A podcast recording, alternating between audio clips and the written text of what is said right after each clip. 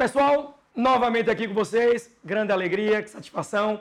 Pessoal, hoje a dica de direito civil vai ser relacionado a bem, mas não genérico, que todo mundo, pô, já estou cansado, Rodrigo, estudei tudo de bens, mas vai ser um bem especial, bem de família. Então a gente, para o analista em especial, a gente vai falar um pouquinho aqui, uma dica, jogo rápido, na verdade, é rememorar, dar um bizu em cima de bens de família. A Lei 8009 de 1990 é uma lei extremamente curta. Se não me falha a memória, é uma lei que gira em torno de sete artigos, algo curtinho, lá de 1990. O que é, que é interessante saber em cima de bem de família? Inclusive, muita gente por aí é, termina errando porque não tem noção nenhuma do que vem a ser bem de família. Vê só, todo mundo sabe, é importante mencionar isso, que existem alguns bens que são impenhoráveis. Ah, Rodrigo, tais bens, a poupança, tal, enfim, algumas coisas são impenhoráveis, alguns imóveis, etc. Aquele para uso da família, uso próprio. Beleza, massa, eu não estou questionando isso. Mas o que eu chamo a atenção no artigo 3 da lei são as exceções. Então, dica normalmente combina com exceção.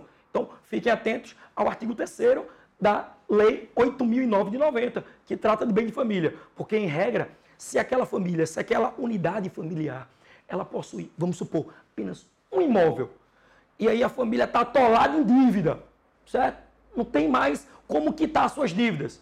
E a primeira pergunta, eu posso perder o meu imóvel? Mora minha família toda, posso perder? Aí muita gente diz logo, opa, pode não. Por quê? Bem de família. Mas fiquem atentos, porque o artigo 3 ele traz as situações que, mesmo sendo bem de família, você pode perder. Sim, Rodrigo, quais são as situações? Eu tenho várias.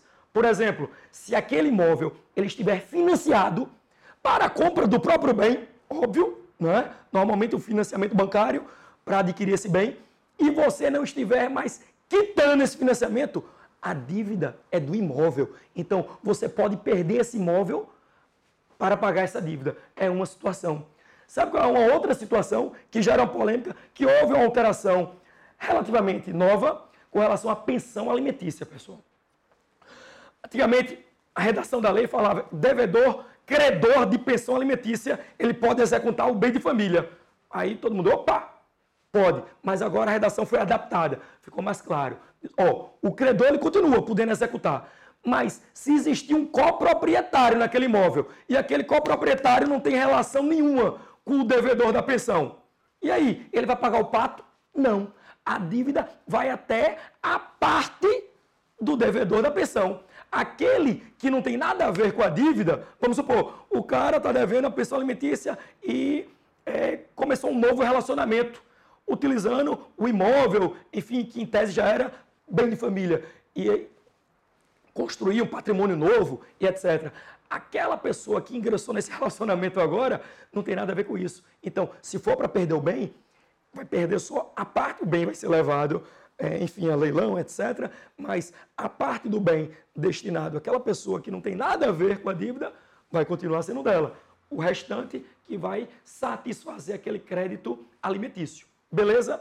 Enfim, eu tenho outras situações. Qual seria uma outra situação? Dívida relacionada do imóvel.